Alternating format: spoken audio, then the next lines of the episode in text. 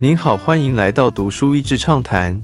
读书益智畅谈是一个可以扩大您的世界观，并让您疲倦的眼睛休息的地方。短短三到五分钟的时间，无论是在家中，或是在去某个地方的途中，还是在咖啡厅放松身心，都适合。最近，土耳其改变了自己英文的国名，从 Turkey 变成 Turkey，而且在国际媒体上大做宣传。像一个企业换品牌 logo 一样，很努力地宣传土耳其丰富的历史和饱满的旅游资源。鄂图曼帝国的真身，读过本身才知道，原来鄂图曼帝国并非专属于土耳其的。不但如此，安纳托利亚高原上这一群突厥，在帝国前半期，常常是苏丹政权非常头痛的一批族群，动不动不是造反就是滋事。到帝国中后期，这些突厥人逐渐在政治影响力上崭露头角，才变成后来在伊斯坦堡主导的一群。在鄂图曼帝国很长的时间里面，帝国涵盖的地理范围包括现今的巴尔干半岛诸国、保加利亚、罗马尼亚、塞尔维亚等等，希腊、埃及、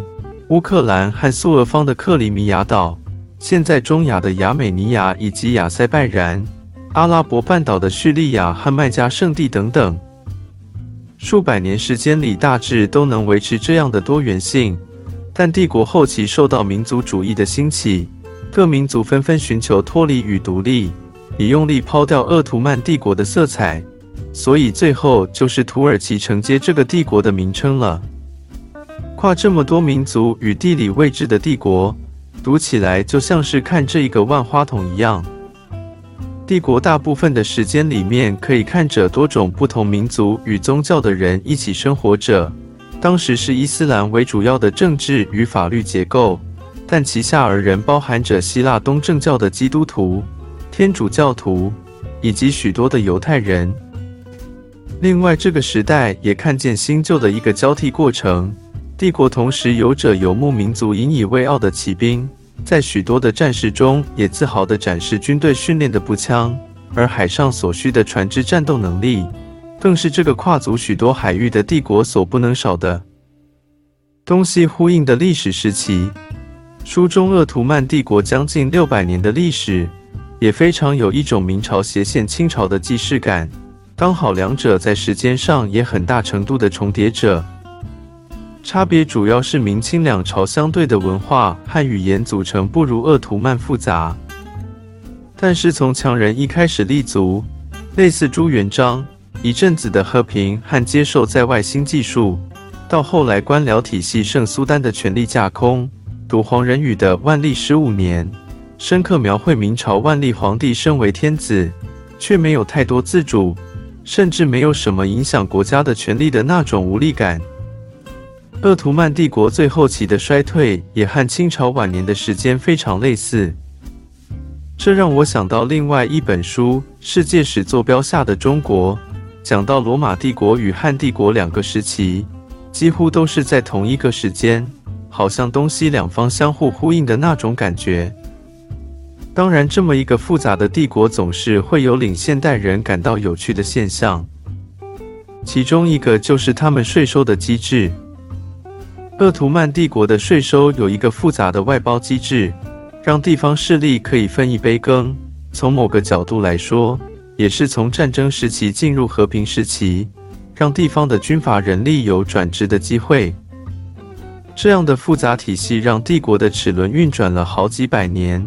却也隐藏着地方与政府之间的张力，还有中间官僚体系腐败的温床。再来就是以伊斯兰体系作为主要法治结构的社会中，女性不意外的在法律上的地位相对低。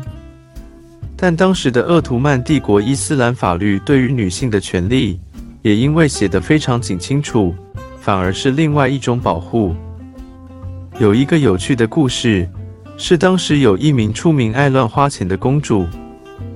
当时大宰相的政敌们为了要陷害她。硬是想办法把这个其实也不太年轻的公主嫁给年迈的大宰相，想让她被公主吃垮。可见的法律强力要求丈夫必须好好供养家庭的义务。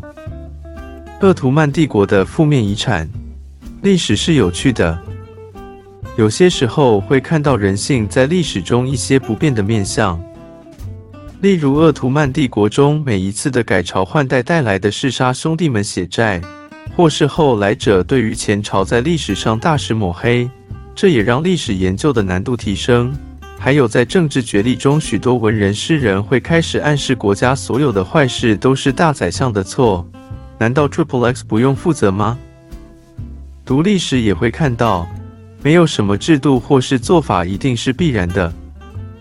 我们现在认为理所当然的民族国家或是民主制度，其实是非常近代的产物，就表示人类历史以来组织和合作的方式不必然是这样的。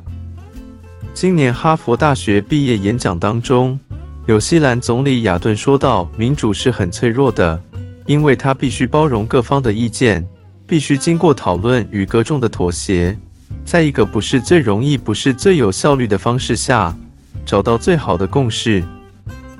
即便它的效率远不如由上而下的一声令下专制，并且有很多需要修正与改进之处。”可是从历史看来，没有全体国民真实由内而外的认同和共识，